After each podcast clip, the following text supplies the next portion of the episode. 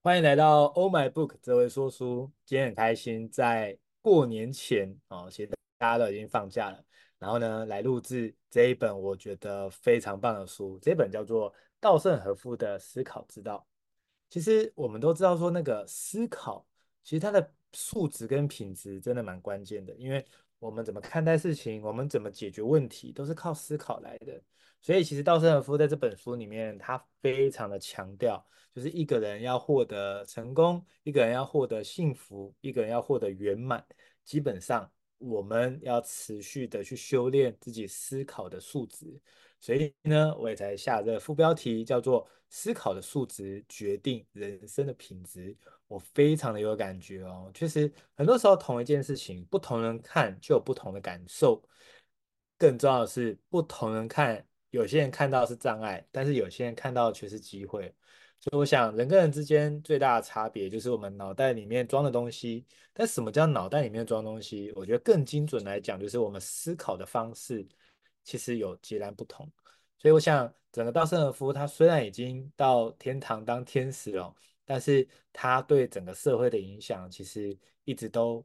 呃，贡献非常多。我自己看完之后，我觉得好好看哦。我很庆幸这是在过年期间哦看到这一本书，所以我今天也要跟来跟大家分享这本里面有没有什么很棒的呃观念，很棒的思考逻辑跟大家分享。其实，在过去的这呃大概五年的时间哦，其实我在说书的过程中，其中有一块我还蛮重视所谓的思维、所谓的逻辑、所谓的思考。为什么呢？因为我发现，如果我们急着一直在练一些技术，可是我们的思考行为模式没有跟着改变的话，其实我们就算有很多的能力都使不出来。哦，所以可以这么说，今天所有的内容它比较像是软体。哦，那如果我们学一些什么 Canva 怎么用啊等等，那比较像是硬体。哦，那今天呢就偏向软体，就是说，如果一台电脑或者一台手机，它的作业系统都一直不相容。各位，你的手机如果一直不相容其他的 App，你知道你买的这个手机基本上跟没用一样哦。下载 Line 哦不相容哦，然后 Google Google 地图哦不相容哦，Funda 不相容。哇，那你这手机到底能干嘛？所以这个手机的内建，这个所谓的应用程式跟你的作业系统如果不相容，其实再多好的工具我们都用不上，一样哦。对我们来讲也是一样。如果我们的思考逻辑，它就像作业系统一样，它跟很多的好消息、跟很多好的工具都不相容，也就是说，我们就觉得那些跟我们没关系，或者是我们就觉得，哎呀，那不可能等等的。你看哦，我们的思考逻辑就已经先把那些好东西或是好消息先拒在门外了。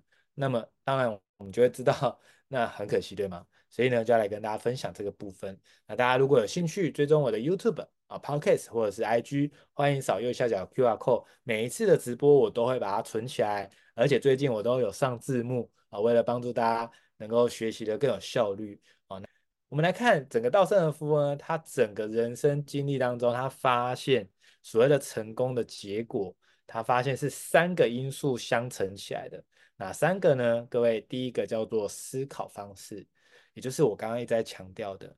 稻盛和夫非常重视怎么思考问题的方法跟方向，以及我们怎么看待问题。他发现一般人能成功与否，就跟你怎么看待事情有非常重要的关系哦。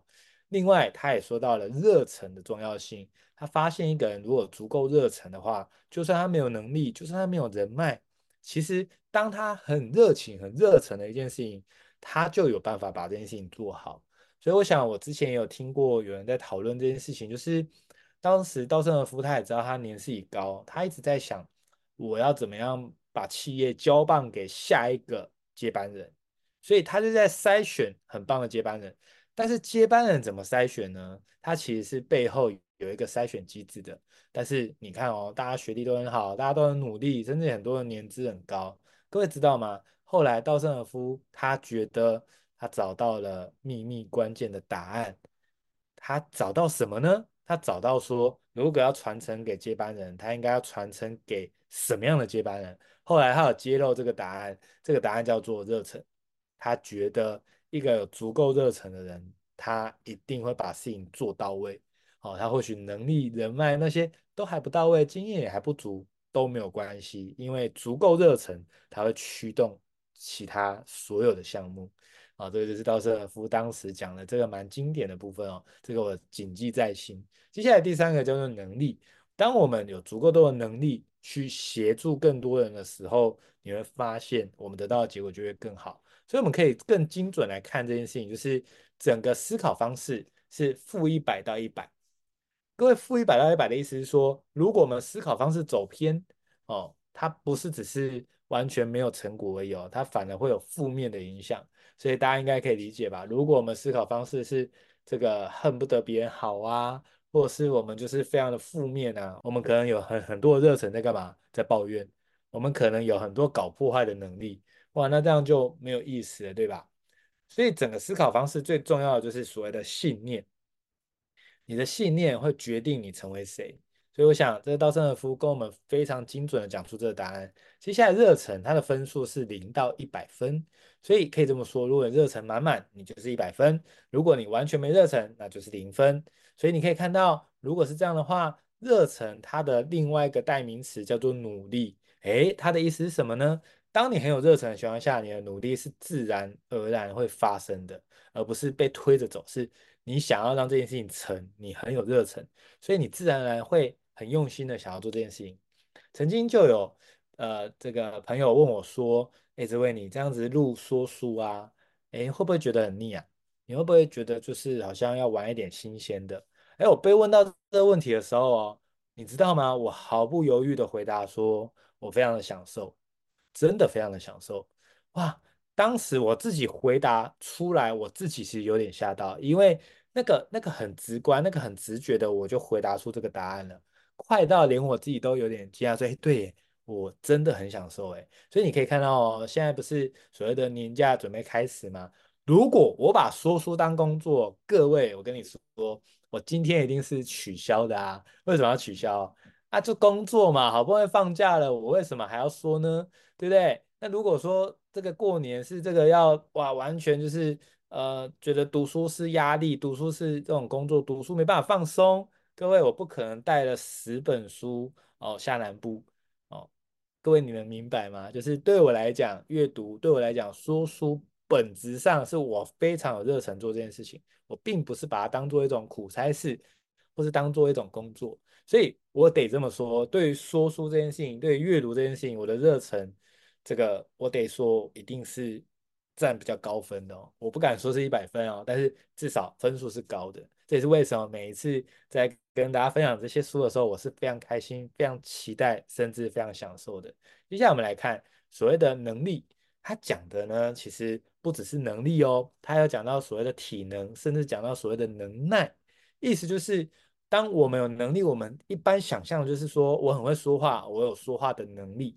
但是其实稻盛和夫呢，他他在这本书里面讲的更深，就是我们除了有能力，也要有能耐，就是你要耐得住烦，你要能够持之以恒，而不是就是三分钟热度，或是就是哎碰一下遇到一个挫折就受不了这样子。所以呢，能力呢，他甚至用体能这个字哦，我觉得蛮蛮有趣的哦。所以你可以看到，能力也是零到一百分去乘。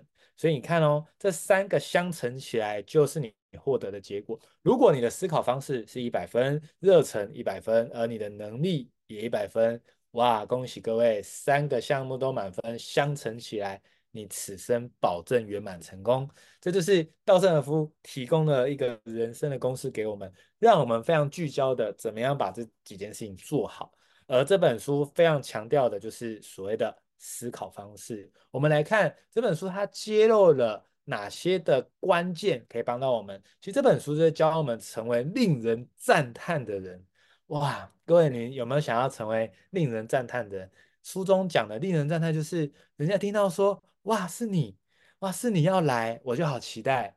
哇，是你要跟我们一起讨论这个案子，我就好期待。哇，是是你跟我一起创业，天哪，我好期待。哇，是你成为团队的 leader，是你带着大家，我好期待。对。就是这种感觉，就是令人赞叹。就是人家听到是你的时候，他会觉得哇，太好了，我会觉得好像被滋润了，我好像就是好期待哦，好期待跟他交流哦，好期待跟他学，呃，比如创业的技术或是斜杠的技术或什么，好期待哦，就是这种感觉我想我们都一定希望成为那个令人赞叹的人哦。所以我那时候看到这本书讲到这边的时候，我就告诉自己说，确实，我也是给自己这样的一个身份认同，就是我也期许自己是一个成为令人赞叹的人。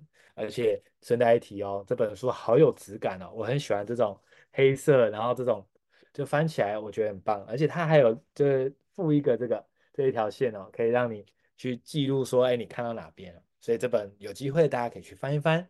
那我们来看第一个，稻盛和夫跟我们讲的是要拥有伟大的志向，什么意思呢？稻盛和夫说，面对未来，他是无止境的浪漫派啊。哇！我在看到这边，我觉得好特别哦。一个事业这么成功的人，他居然是浪漫派耶，那是什么意思呢？指的是他对未来其实充满了希望，他非常的乐观，他总是正向的去看待未来。哇，这点超不容易的。你看多少人活得越老，越来越悲观，觉得自己体力不行啊，然后觉得啊自己老啦，皱纹变多啦，视力变差啦，哦，然后各种抱怨啊。所以你看到有些人，他们就是开口闭口就是说啊，我老了啊，开口闭口就说啊，我不行了。哎，是不是很多这个年纪越长，他就越爱抱怨？稻盛和夫他完全不是这样，哎，他完全对未来是充满希望、充满期待的。而我之前有一句话我超喜欢的，今天要送给大家：当你对未来充满希望，你现在就会充满力量。我非常认同这件事情。为什么我们现在做的每一件事情都非常的的能够有这种干劲呢？就是因为我们知道未来会越来越好。相对的，如果我们觉得我们现在再怎么有干劲，我们未来就是不会有任何改变。那当然我们选择躺平，对吧？所以稻盛和夫他就是一个这样子对愿景都充满期待的一个人哦。我觉得看到这边我好喜欢哦。他说，能够走向美好人生的人必定拥有什么？光明的思考方式，哇，天哪！我从一个这个岁数这么大的老爷爷哈，他这样子告诉我们，我真心在看这本书的时候，我有一种感觉，就很像是他在我耳边在告诉我很多人生的道理。他说，其实他过去有一个超经典的事情，他在晚年的时候，他去救了一个很重要的企业，在日本叫做日航。那时候日航亏损一个超级夸张的程度。当时就有人拜托稻盛和夫去帮忙，就是解救他们，帮忙让他们转亏为盈这样子。很多人劝稻盛和夫说：“你不要碰这个烂摊子，你这样子晚年会贞节不保。你前面两间公司都进那个那个百大，都这么厉害，那你现在搞一个这个日航，然后亏那么多钱，如果你搞不起来，你真的是晚节不保，你不要碰。”就稻盛和夫呢，他一样天生的乐观派，他就觉得说。如果能够拯救企业哦，而且这个对日本来讲是一个指标性的企业，他觉得他一定要奉陪到底，他一定要想尽办法。后来他真的有去协助日航哦，而且他是不知薪的，他完全没拿薪水，然后又要去协助他们，然后又这么高龄了，他早就不缺钱了，但是他却又要去这样做。他去协助日航的时候，他发现天呐，这些很多日航的高级的主管们都很拽，然后都不可一世的脸这样子。没想到稻盛和夫哦，竟然就是直截了当的骂那些就是主管说，你们这些就是自视甚高的家伙，公司亏损，你们还在那边以为自己就没关系这样子，还没有谦卑，还没有怎样，就是开始像老爷爷一样在念他们，他们都吓到了，因为很少人会直接这样念他。然后一开始大家也不太理稻盛和夫，可是后来发现说，天哪，稻盛和夫完全没拿薪水，他一心只想救日航。所以后来整个日航里面的员工有开始陆陆续续的人越来越听稻盛和夫的话，就觉得说我们应该要拿起这个勇气，拿起这个使命，要一起拯救日航。后来日航真的转亏为盈，哎，这个太经典了。所以他就有说，如果我们看待事情，我们总是只看问题，然后呢，没有去想它未来可能好的状况是什么，呃，那就很可惜，我们就会有点像我们手上拿锤子，看任何人都是钉子哦。所以。如果我们要解决事情，很关键的是我们要拥有一个光明的思考方式。所以这是稻盛和夫带给我们的，我觉得太精彩了。相信自己能做到，人生因此会展开。很多时候就差那个相信。其实我常发现，你根本就不是说话不擅长。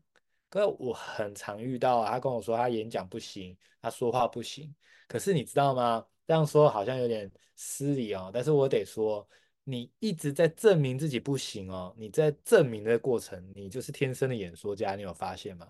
你举出好多的例子，要说服我相信你不行，你要说服我相信你不行的本身，它就是一场演讲了。所以各位，其实我们从来都太多时候都太小看自己了。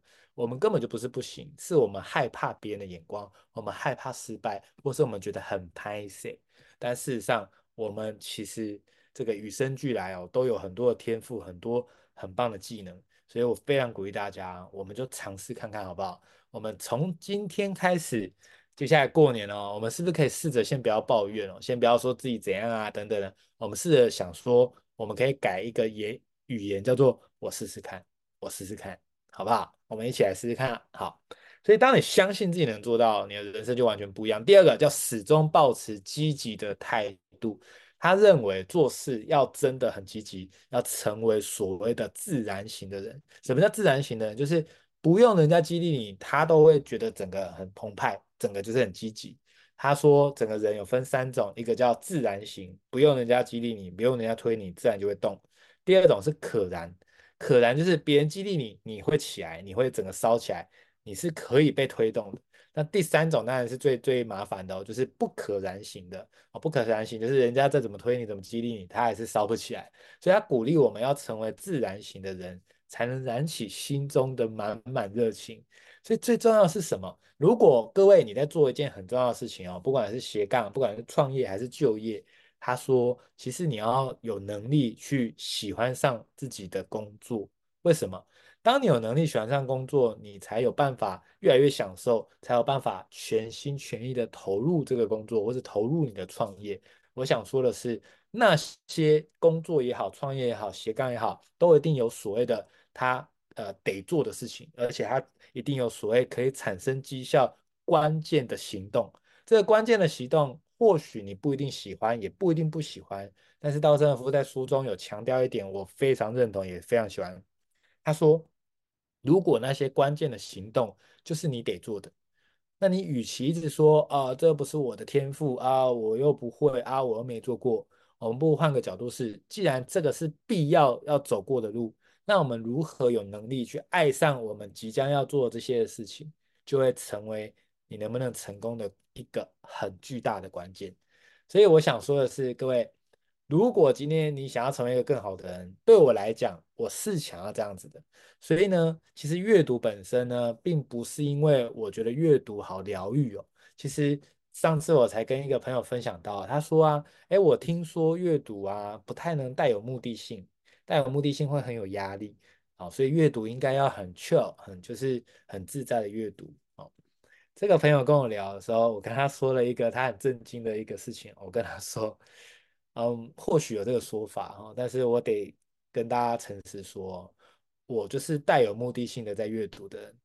如果没有阅没有目的性的话，我是压根不想阅读的。看电影多开心啊，出去走走也很开心啊，躺在家里睡觉也很开心啊。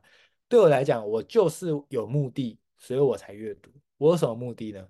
我要成为一个更好的人。我很知道。我必须要继续学更多的东西来造福人群。如果我没有继续学这些东西，我的能力没有办法持续提升，我就没有办法继续帮助的人更多，以及帮助的人更深。所以对我来说，我的阅读就是带有目的性，而且我是很强烈的目的性，就是我看了这本书，我就在想这本书可以教会我什么，这本书我可以跟大家分享什么。所以各位。你有因此看到，因为我很有强烈的目的性看书，然后我就很有压力吗？完全没有，我反而好享受，我反而觉得很有成就感，因为我知道我每阅读的每一本书都可以帮到别人，哪怕是其中的一句话。所以我的目的就是要带领大家一起越来越好。第三个叫做啊、不吝惜努力，就是你肯努力，你知道。这个别本书有讲到一件事情，就是很多人呢视努力为愚蠢。为什么他会这样觉得呢？因为他觉得啊，我如果足够聪明，我应该不用努力就可以不费吹灰之力。所以他不肯努力的原因，是因为他觉得他只要开始当真了，开始认真了，或是开始努力了，好像就显得自己不够厉害，不够聪明。那我想这样的思维就是刚刚讲的有毒思考方式哈。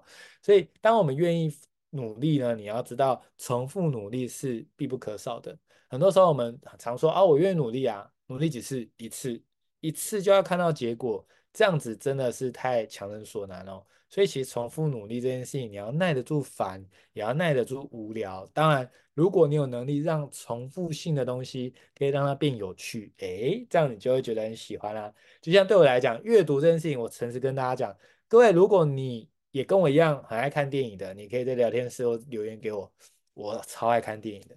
各位你知道吗？其实我为什么爱看电影？我好奇嘛，我就想知道剧情嘛。我就是把那个好奇心，只是转移到书而已，你知道吗？像这本书这么漂亮，我就很好奇啊。稻盛和夫说：“思考之道，有没有什么是我不知道的？” 所以我就很想知道。我基于这个好奇，所以我就很努力的想要赶快看完。所以不是有人逼迫我说今天非得要讲这本书。如果有人这样子逼我的话，我反而压力会很大，我反而会做得不开心。所以我每次都是因为好奇心的关系，所以重复努力这件事情很重要。接下来第四个叫做诚实。他说你要成功呢，你一定要记得，无论多少障碍，你都要活得正直，你都要诚实，诚实为上。当你做一个非常正直、非常诚实的人，你身边的人都会很放心跟你合作，甚至哦。他们会觉得说，不只放心跟你合作，很多重要的东西他都愿意交给你。好像这个，我就我其实很感动，有一件事情哦，就是呃，在台南有一个好朋友，哦，那我真的很感谢他哦，就是啊，我们这一路以来在阅读啊，在很多的事情啊，斜杠啊等等的，我们有很多的讨论，很多的合作。然后呢，这去年的时候，有一天呢，他就呃，哇，他们真的很棒，他们就拿着他们家的这个。呃，家里的这个钥匙哦，他是那个门禁卡 BB 的哦，他就拿给我说，哎，这是我们家的钥匙，那之后来台南就可以住我们家这样。哇，你知道，那我当下真的是有点感动到有点想落泪，但是你知道，又不好意思在他们面前落泪，就是你知道落落泪不是因为我很喜欢收集大家的 家里门卡，你知道，就是代表说我真的完全十足的被信任。因为这，你要把家里钥匙给一个人，那个是要多大的信任跟多大，你你大家可以懂那种感觉吗？所以那时候当下我就觉得天哪，我就是这么完全的被信任哎，就是哇，我就觉得好感动哦。所以各位，那为什么他 愿意交给我呢？当然我相信啊，他一定觉得说我再怎么样一定会保护好他们嘛，我不会就是就是至少正直诚实这件事情，这也是基本基本要有的，这个根本就。不用多说的哦，我想一定是这样哦，所以我就很感动。好，接下来第五个叫凝聚创意哦，那这句话其实更精准来讲就是持续更好，持续更好这个动力是这样，它意思是说不要就是我们就是太长就是满足现况。哎，这边听到这边可能有些人就有点冲突打架，就是说吸引力法则不是说要丰盛吸引丰盛吗？高频吸引高频啊，那怎？我们又说，就是哦，不要太知足哦，就是你要 持续往更好的。那我的理解是这样，其实两边讲的都对哦。就是当你很丰盛、你很喜悦的时候，确实什么样的频率就会吸引什么样的频率来。但同时呢，如果你脑中有一个美好的志向、美好的这个理想的时候，你就会知道现在还不够。我超懂这种感觉，就是我现在在阅读过程中，过去五年来哦，我其实。我不大确定，但是我有计算的情况下哦，大概每一年平均是一百二十本。那五年来呢，这样下来也可能将近五六百本了嘛，对不对？但是各位你知道吗？我看那么多书，我的感受是什么？我的感受是，天哪，我懂得越多，我就发现我懂得越少。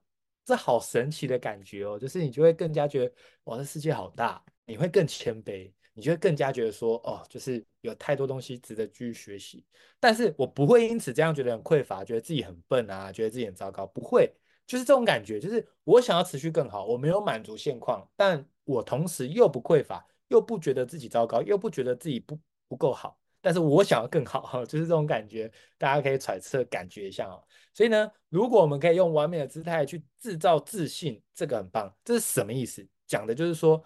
如果你对自己的要求是完美的，也就是说你对自己很有要求的时候，你就能够制造自信。这个我超有感觉的。我在斜杠初期的时候，我就很有自信。但人家很多人说，你才刚做，你又不懂，你你你你很多东西你也你也没经验啊，你能力也不一定足啊，那你凭什么自信？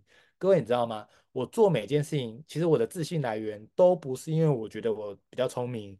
比较有经呃，比较有经历，比较有能力，完全不是。我认为我的智商是真的很普通。我看过那种顶尖的天才啊，我太知道我是普通人了。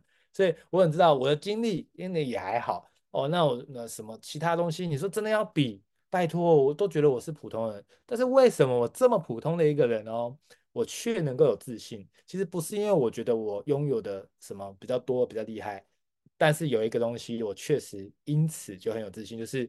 我觉得我做这件事情，我会全力以赴的把它做好。就凭这一点，我就很有自信。所以，当有人跟我合作的时候，为什么我很有自信的可以跟他谈合作？因为我绝对、绝对的有自信的是，我或许能力不足、经验不足，或许我有很多东西还是不懂。可是我有信心的是，你跟我合作，我绝对会协助到你，我绝对可以把这个合作能够就是这这么说，就是我给你的绝对可以比。你给我的多，这是我对自己的期待，就是我希望我是付出比较多的那个人。所以当我有这种这种姿态的时候，我的自信就出来了，因为我会不断的去要求自己，我要变得更厉害。所以当我是一个团队的 leader 的时候，我是引领方向的人。各位，当我是引领方向的人，我能不阅读吗？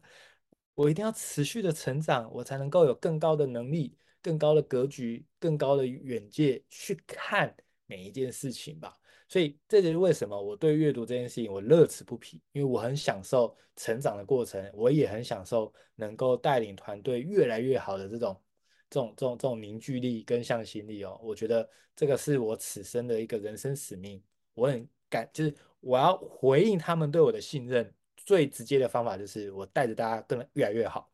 这就是我 阅读的使命是这样哦。所以呢，我想这句话我当时看到我好有感觉，我确实这这些年来。我是这样才有自信的。事实上，我的自信来源不是因为我觉得自己很厉害，完全没有。我觉得我是普通人，但是我知道，只要跟我合作的人，我们只要一起，我都一定会拿出百分之百的力气，一起能够更好。接下来第六个叫做遇到挫折不气馁，遇到挫折稀松平常。尤其你知道怎样可以不要遇到挫折吗？两个，第一个，你就是躺躺平嘛，躺平要什么挫折？你顶多呼就呼吸而已嘛。